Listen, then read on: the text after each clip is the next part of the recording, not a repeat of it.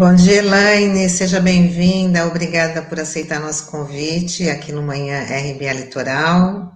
Bom dia, Tânia, bom dia, Sandro, eu que agradeço o convite, é sempre um prazer estar aqui.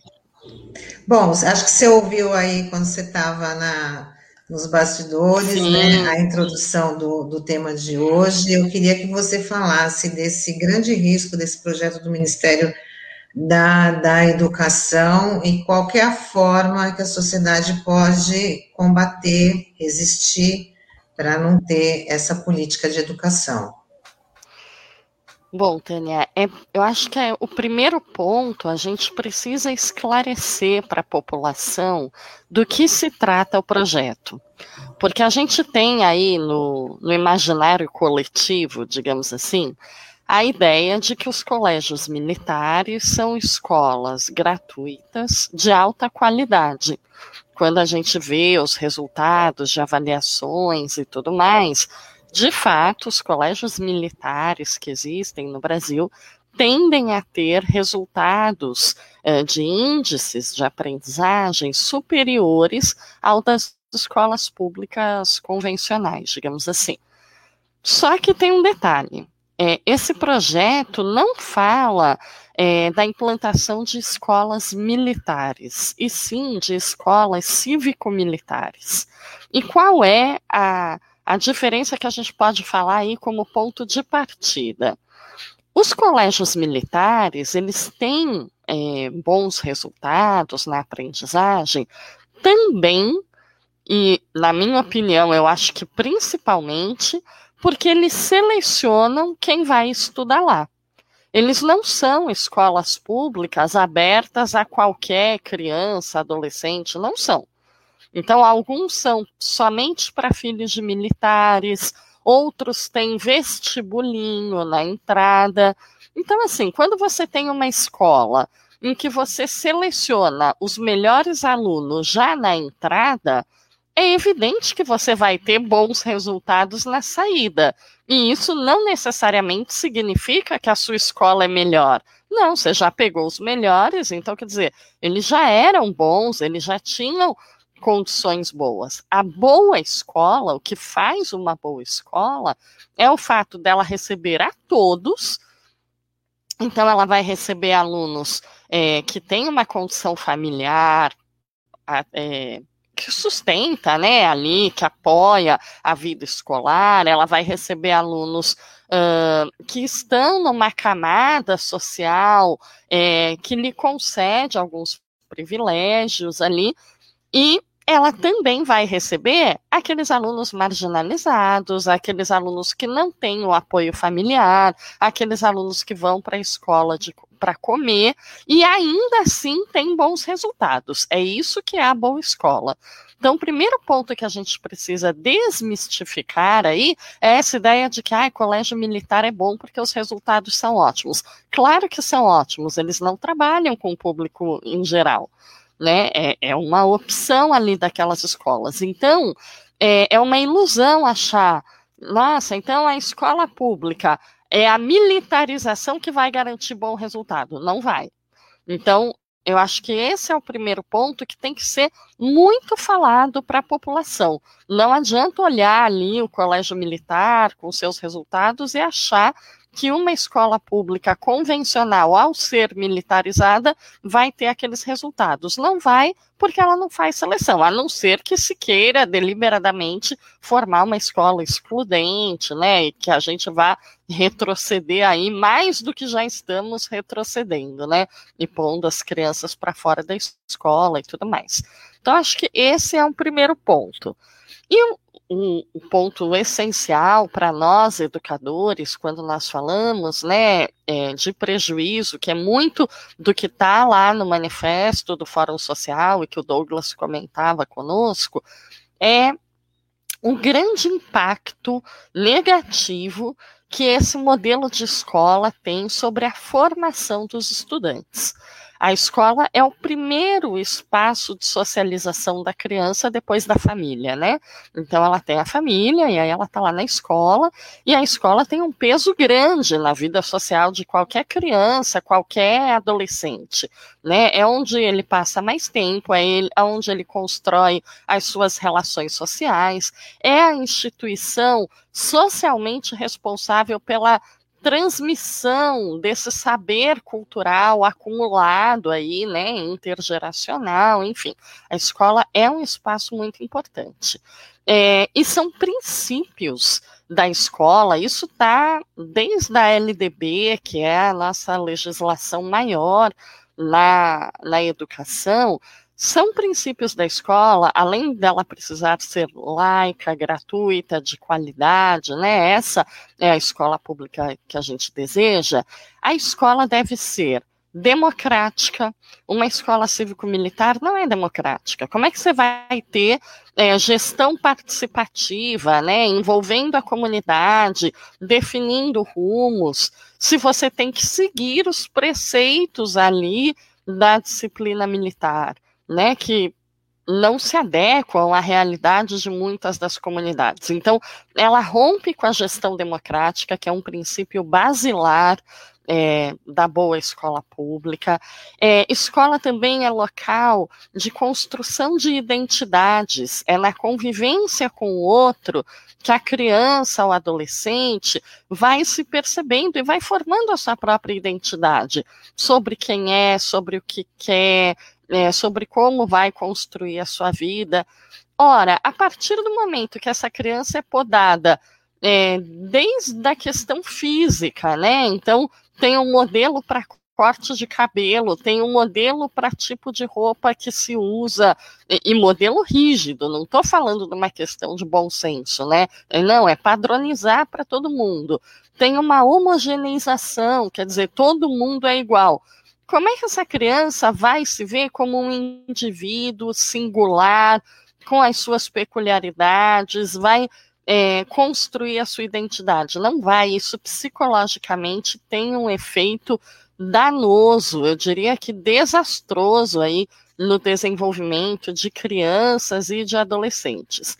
E um terceiro ponto que também está lá no manifesto do Fórum Social é quanto a essa questão do desenvolvimento crítico, né? É, então falam tanto de escola sem partido, né? É, e que não existe, porque a neutralidade é uma falácia em qualquer instância, né?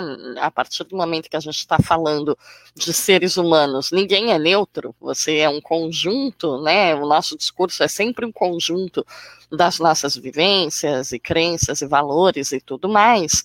É, e o que seria o mais próximo desse ideal que eles tanto pregam de escola sem partido nessa demo, suposta democratização que eles falam, seria você apresentar diversos pontos de vista e deixar que a criança escolha.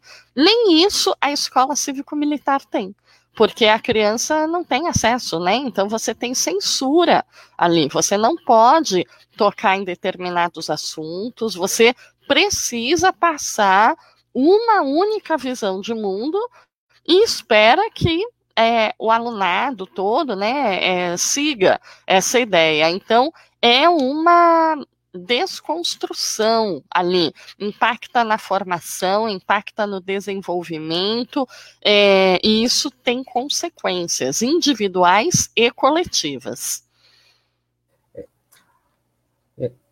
Elaine, bom dia. Obrigado por você estar participando dia, aqui do nosso programa. É, uma, é, até recentemente, esse assunto foi bastante discutido na Câmara de Santos por conta de uma emenda à Lei de Diretrizes Orçamentárias, que era justamente para implementar é, as escolas cívico-militares no município, né? Até, uhum. obviamente, isso partiu de um ex-policial militar, né? Uhum. É, e até o, o, autor da proposta, né, dessa audiência de hoje, que vai ocorrer na Câmara, às 18 horas, o Sérgio Santana, ele fala que essa é uma oportunidade de dar uma alternativa a mais para a sociedade, enfim, um novo modelo de escola. E ele falou, é, frisou muito: olha, o que essa, esse tipo de escola é necessária por conta de algo que falta muito hoje em dia. Isso na visão dele que seria a disciplina. Você, hum. como educadora, como é que você vê esse tipo de declaração? E também uma segunda dúvida: as escolas cívico-militares elas precisam seguir as normas, os currículos, é, o currículo básico determinado pelo MEC, ou elas têm autonomia para colocar qualquer tipo de disciplina? Que essa é uma dúvida que eu vejo que muita gente ainda tem sobre esse assunto. Uhum. Olha, é, então vou responder os dois pontos aí, Sandro. Primeiro, sobre essa questão de disciplina, é, é fato que a gente tem um problema social aí, é, que é a questão disciplina, da disciplina nas escolas, né? Volta e meia a gente vê professores sendo agredidos dentro da escola, a gente vê problemas de indisciplina, e isso vai gerando um incômodo na população, e esse incômodo está sendo usado é, como uma bandeira aí para defender a implantação das escolas cívico-militares. É, o primeiro ponto que a gente tem que colocar é assim: educação é uma relação humana relações humanas, sempre, em qualquer situação, elas vão ser resolvidas pelo diálogo. Isso é, é a coisa que a gente ensina desde as crianças lá pequenininhas, né? Quando a criança entra lá na educação infantil com dois, três aninhos e bate no amiguinho, morde e tal, a gente, como professor, a gente fala: olha, quando você se chateia, quando você está aborrecido, a gente conversa. É isso que nos diferencia dos animais, por exemplo, né? O poder da linguagem. Então, é, a partir do momento que você rompe o diálogo, não há punições, é, medidas assim que vão conter, porque você está combatendo o sintoma, você não está combatendo a causa. Então, quando é, a gente tem muitas pesquisas científicas, muitas, que indicam que mesmo nas comunidades mais violentas, nas escolas com maiores índices de indisciplina, de problemas de relações entre os alunos, entre alunos e professores, de violência dentro da escola, em todos, é unânime. É, a coisa se resolve é, através do diálogo, através de medidas que integrem a escola à comunidade. Por exemplo, como é que você resolve vandalismo nas escolas?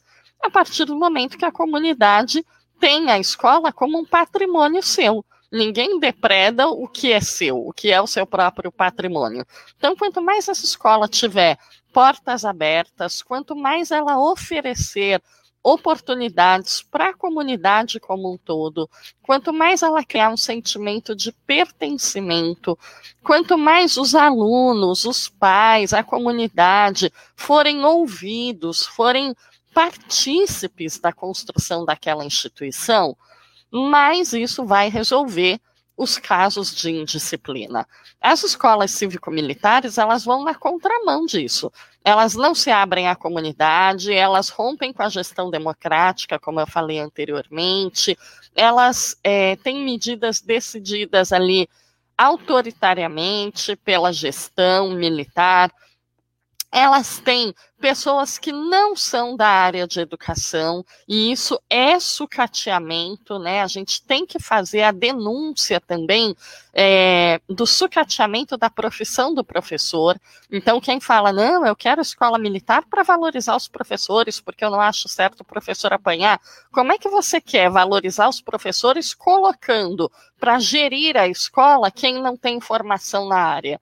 né? Quem é só porque é militar está ali. Então elas vão na contramão. Isso não resolve o problema de disciplina. Como é que essa escola vai resolver? Uma escola cívico-militar, como é que ela vai resolver no limite ali os casos de disciplina? Pondo o aluno para fora. Pôr esse aluno para fora não resolveu o problema, porque ele continua na sociedade, então ele não vai dar problema ali, ele vai dar problema em outra escola, ou ele vai abandonar a escola. E aí, mais uma vez, é uma escola excludente. Então, problemas de disciplina, a boa escola resolve dentro dela e não fora. Ela não põe o aluno para fora, né? Ela adota medidas que vão minimizar esses problemas e vão melhorar as relações. Então, a gente tem aí uma vasta literatura sobre o assunto, a gente tem resultados de pesquisa que comprovam que esse modelo não resolve a disciplina. Então, quem fala isso não entende o mínimo de educação, porque isso que eu estou falando não é algo que você precisa de muitos anos de estudo para saber. Minimamente você sabe que a violência só vai gerar mais violência, né? A coerção, a intimidação, elas não vão resolver o problema da indisciplina de um, uma criança, um adolescente que está ali em processo de formação. Então, acho que é, essa, esse é o primeiro ponto que você tocou. E o segundo ponto, sobre o currículo, nós temos uma legislação nacional, né, que ela vale para todo modelo de escola. Então, não importa, vale para a escola pública, escola privada, vale para a escola cívico-militar, vale para a escola pública convencional, vale para os colégios militares. Então, nós temos é, a Base Nacional Comum Curricular, hoje é, é o principal documento que fundamenta aquilo que vai ser trabalhado nas escolas. E nenhum modelo de escola pode romper. Ah, não, não quero seguir, vou trabalhar com outra coisa. Não, não, pode. A não ser que venha, né? Porque eu acho que nesse pacote de maldades aí que a gente vive com o governo federal, a não ser que em dado momento, sei lá, abram alguma exceção e aí eu ia falar aí a barbárie, mas na barbárie a gente já está. E eu acho que é além da barbárie, né? É, mas hoje não existe. Você tem é, o currículo, a base curricular, que deve é, ser seguida por todos, e aí algo, as escolas têm a liberdade de acrescentar itens a mais, né? Desde que elas ampliem a sua carga horária, elas podem acrescentar. Mas a gente não vai ter uma diferença achando, ah, na escola cívico-militar vão aprender coisas a mais do que não aprenderiam numa escola convencional. Pelo contrário, vão aprender coisas a menos por conta da censura que existe. Então, é, quando você fala, por exemplo, e aí a gente tem visto né, discussões é, que aí foge até da questão cívico-militar, mas que são questões que têm perpassado a nossa educação, influenciadas por esse governo, né, e por esses preceitos que sustentam esse governo, a gente tem visto ataques à literatura, então obras clássicas da literatura têm sido questionadas, coisas que nunca foram. A gente tem um combate à educação sexual, que é essencial. É, muitas vezes é onde o adolescente encontra espaço, né, para aprender é, preservação da própria vida, né? O combate a doenças sexualmente transmissíveis, combate à gravidez precoce, aprende a conviver com o próprio corpo, com a própria sexualidade. Você perde isso quando você quer tirar a educação sexual das escolas, e a gente tem esse negacionismo da ciência também, né? A gente tem um ministro da educação que defende criacionismo, né? Defende que não se ensine Darwin nas escolas. Então, quanto mais a gente vai entrando nesse modelo, mais a sociedade vai perdendo em termos de conhecimento escolar, inclusive. De formação mesmo, né, Elaine? De formação. Eu vou ler umas interações aqui, devido à sua participação, muita gente se manifestando né? A Fernanda Lucas fala um assunto super importante, infelizmente nem todos têm esse conhecimento, e talvez, Elaine, seja por conta disso que a Fernanda tenha falado, que muito, por exemplo, um deputado da região já é, divulgou aí uma pesquisa falando que os pais aprovam a escola, a implantação da escola cívico-militar, de, de, de, repente, o que uhum. falta é realmente essas informações que você nos apresentou, Agora, Exatamente. O que as pessoas têm na cabeça não é o que o modelo traz, né? Não é.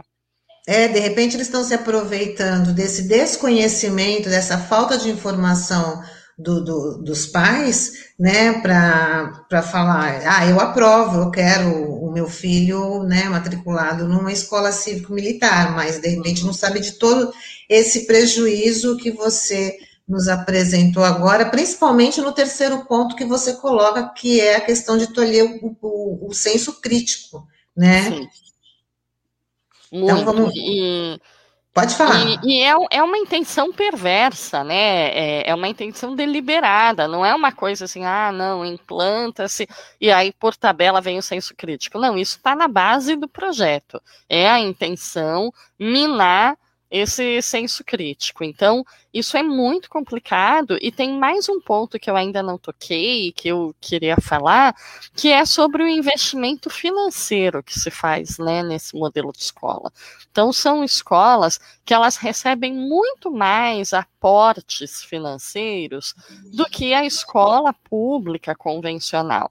E a gente vem de um cenário de desmonte da educação nós temos tido cortes sucessivos da, de toda a educação, educação básica, educação superior. E aí, a partir do momento que você corta o investimento na escola pública, é, convencional, digamos assim, e você investe somente na escola cívico-militar, é, é, perverso você dizer, né, ah, ela teve melhores resultados. Então, você quer investir em educação? Invista para todos. Vamos trabalhar por essa escola inclusiva, essa escola democrática, essa escola integral que forma o ser humano, né, no seu sujeito integral. Quer investir em educação? Investe para todos, né? Esse é o caminho.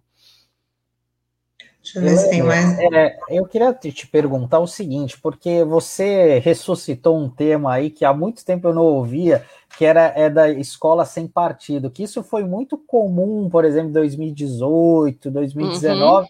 mas já faz alguns meses que eu não ouço mais ninguém da classe política, até mesmo é, é, debates no Facebook a respeito disso, nas redes sociais, né?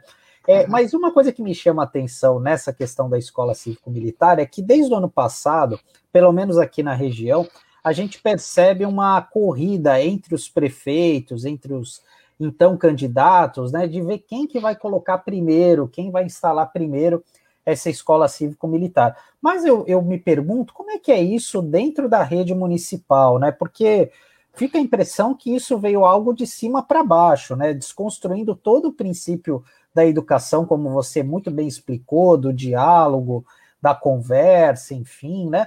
Como é que tem sido isso, é, pelo que você tem conhecimento, né? Nas redes municipais, os professores têm uma resistência muito grande. Como é que tá, tá isso no dia a dia do professor, né?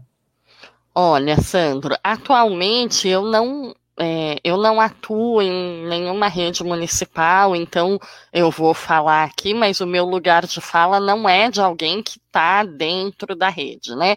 Mas eu convivo com muitos professores, porque estou na universidade, então a gente acaba tendo alunos e ex-alunos que estão nas redes e porque eu trabalho com formação continuada. E aí eu convivo com muitos professores da rede pública desse ponto de vista é, da formação continuada. É, como eu disse anteriormente, a proposta é tão descabida que você não precisa entender muito de educação para ser contra. Você entendendo um pouco, você já vê é, o quanto ela é ruim, porque ela prejudica a formação, porque ela prejudica a aquisição do conhecimento, porque ela prejudica a a história, né, desse sujeito, ela prejudica financeiramente as outras escolas, é uma escola excludente, tudo isso. Então, é, nas redes em que eu convivo, os professores com quem eu tenho contato, na sua imensa maioria, eles são contrários a isso. É claro que nós temos entre os professores, assim como na sociedade em geral, como eu falei, o incômodo é, com a falta de recursos que se tem na educação, o incômodo com, esses, com esse sucateamento e com esses problemas de disciplina. Então, essa desinformação a gente também encontra entre alguns professores, né? Também tem professor que acha que a escola cívico-militar vai ser como o colégio militar tradicional, é, e vai, ah, é, se vier, vai ter bons resultados, vai ter uh, melhora na disciplina e tudo isso, mas não é. Então, eu estou vendo aqui o comentário da Andréia, aliás, estou vendo comentário de muita gente querida, né? E a Andréia toca num ponto que é importante. É, como a coisa está sendo feita às escuras, é, com base nesse imaginário, né? Está sendo manobrada para que as pessoas pensem que é uma coisa e que na verdade não é. é o primeiro ponto é esclarecer. Porque hoje eu diria, os professores com quem eu convivo, em sua grande maioria, são contra. E eu apostaria, é uma aposta pessoal, que mesmo aqueles que ainda não se posicionaram ou que seriam a favor, a hora que entenderem de fato o que é, vão ser contra também. A, a Suzana Artanov né? Está dizendo, hoje é importante entrarmos na audiência e nos colocarmos com argumentos consistentes. Né? É, Porque torna, outra amiga querida aí. se torna uma luta de toda, de toda a sociedade, né? Porque é o futuro aí das próximas gerações. A Cidinha, né? Nossa querida Cidinha, audiência será online. E é fundamental que as pessoas acompanhem, se manifestem contra a implantação das escolas cívico-militares via comentários. Então, aí, uhum. como vai ser online, e a Andréa fala, bom dia, uma das escolas escolhidas para adotar este modelo é Integral, a Paulo Gomes Barbosa. Precisamos difundir essas informações o mais rápido possível. Os professores ainda não sabem e não se posicionaram, como você estava explicando, né? Que tem professores. É, e isso já é um grande problema, né? É, porque desde a LDB a gente tem toda uma legislação que preconiza esse modelo democrático. Então, jamais um projeto desse poderia passar de cima para baixo. Né? Ele teria que ser discutido com as comunidades, com a categoria né, dos educadores, e ele não está sendo. As audiências públicas, na verdade, são fake ali, né? É, é para dar uma aparência de legalidade a algo que de fato não, não, segue os princípios da transparência, da publicidade, que regem a, a administração pública, né? A Andréa está dizendo aqui, Andréa Braga Salgueiro, que certamente poderemos dialogar com os educadores para combater este, este modelo, né? E a Suzana fala assim, espera, agora é hora, né? E depois não adianta, é agora, porque é o momento que a sociedade é, é tem para se mobilizar, né? Bom, Gelaine, quando a expectativa e visão dos futuros alunos, como está? Né?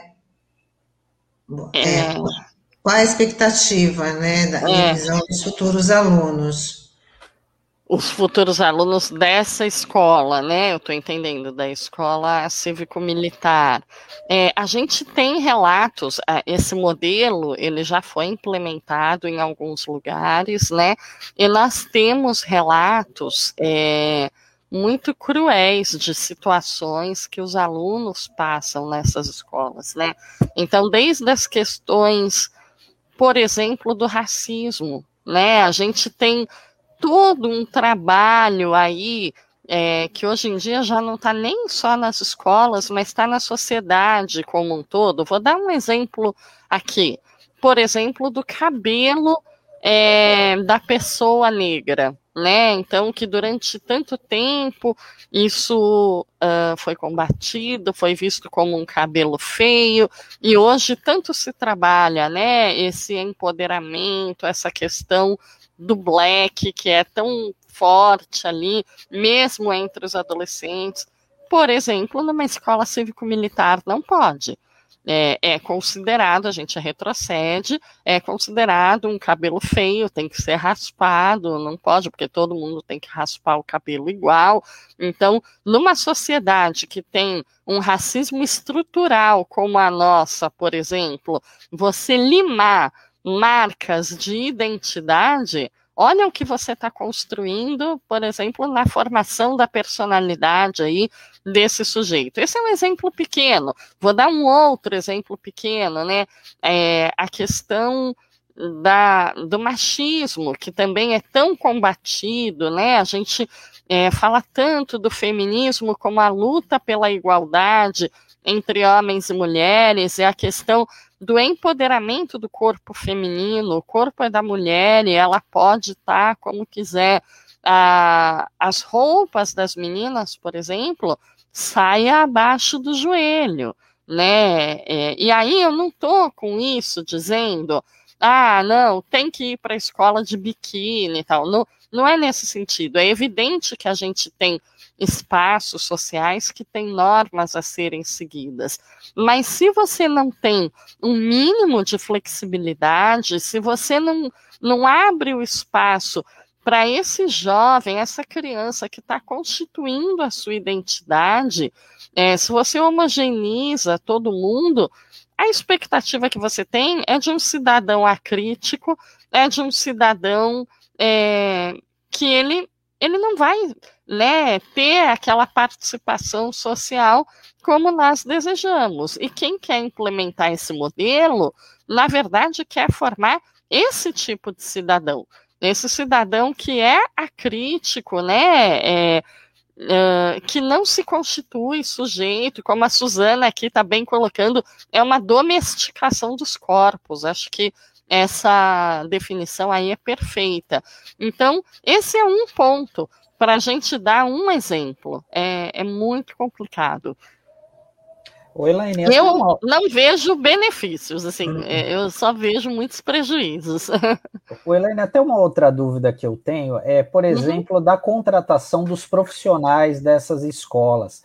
É, pelo, é, por esse modelo, todos esses educadores, eles são militares da ativa ou da reserva, e uma, e uma outra dúvida, a remuneração deles obedece, por exemplo, piso municipal, né? Enfim, o salário do, do professor da rede municipal ou não? É um, um, salário diferenciado a mais, até o que justifique esse investimento maior nessas unidades?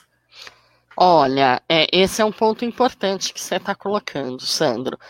A escola cívico-militar, na realidade, tal como está proposta no modelo, ela é a militarização da escola pública.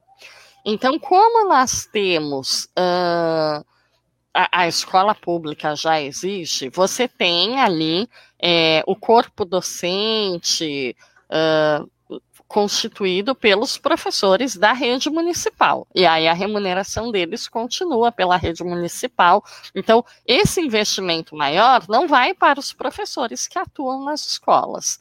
Só que você também tem os militares da reserva, né? Então, é, que estariam aposentados ali, que já recebem, a gente sabe aí o que é aposentadoria militar, eles passam a atuar nas escolas e eles passam a receber a mais. Então, quando a gente fala desse investimento maior, é, em termos de pessoal, esse investimento ele vai para os militares. Então, é um risco, e é um risco real, que esse modelo de escola se torne também um cabide de emprego para militar da reserva que quer ganhar um dinheiro a mais. E aí vai atuar em escola.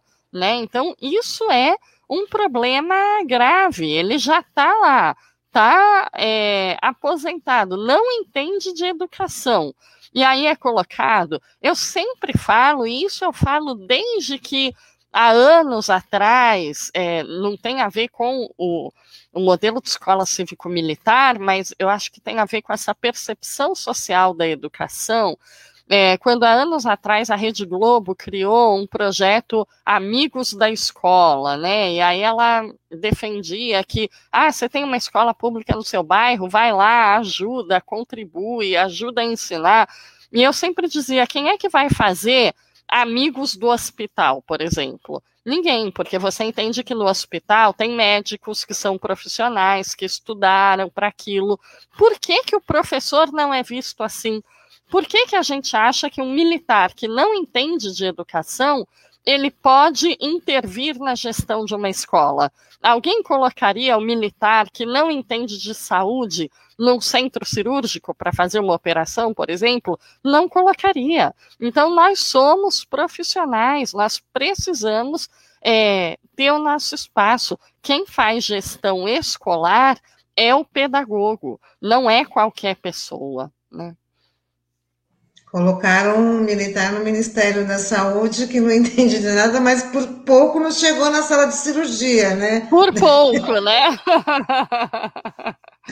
ah, Elaine, eu queria. Ó, a gente já está chegando aqui no finalzinho da nossa dessa super entrevista, né? Queria só reforçar aí o ato que vai ter hoje às, às, às 16 horas na Câmara Municipal né, diga não aí à militarização das escolas, por conta de, né, desse processo aí que está avançando, então precisa ter um break, e é só com, com toda a sociedade mobilizada que isso pode acontecer. É, e então, como muita gente bem colocou, é a hora da gente participar das audiências públicas, né?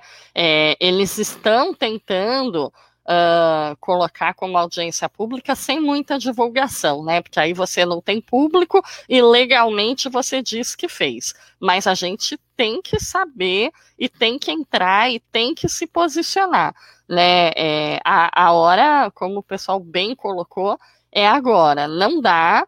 É, a gente tem que esclarecer a população, dizer que o que está se colocando não é o que está no imaginário das pessoas, é, que isso não vai acrescentar, pelo contrário, vai tirar das crianças, né, tudo aquilo uh, que elas têm. Então, é a hora da gente se posicionar contra.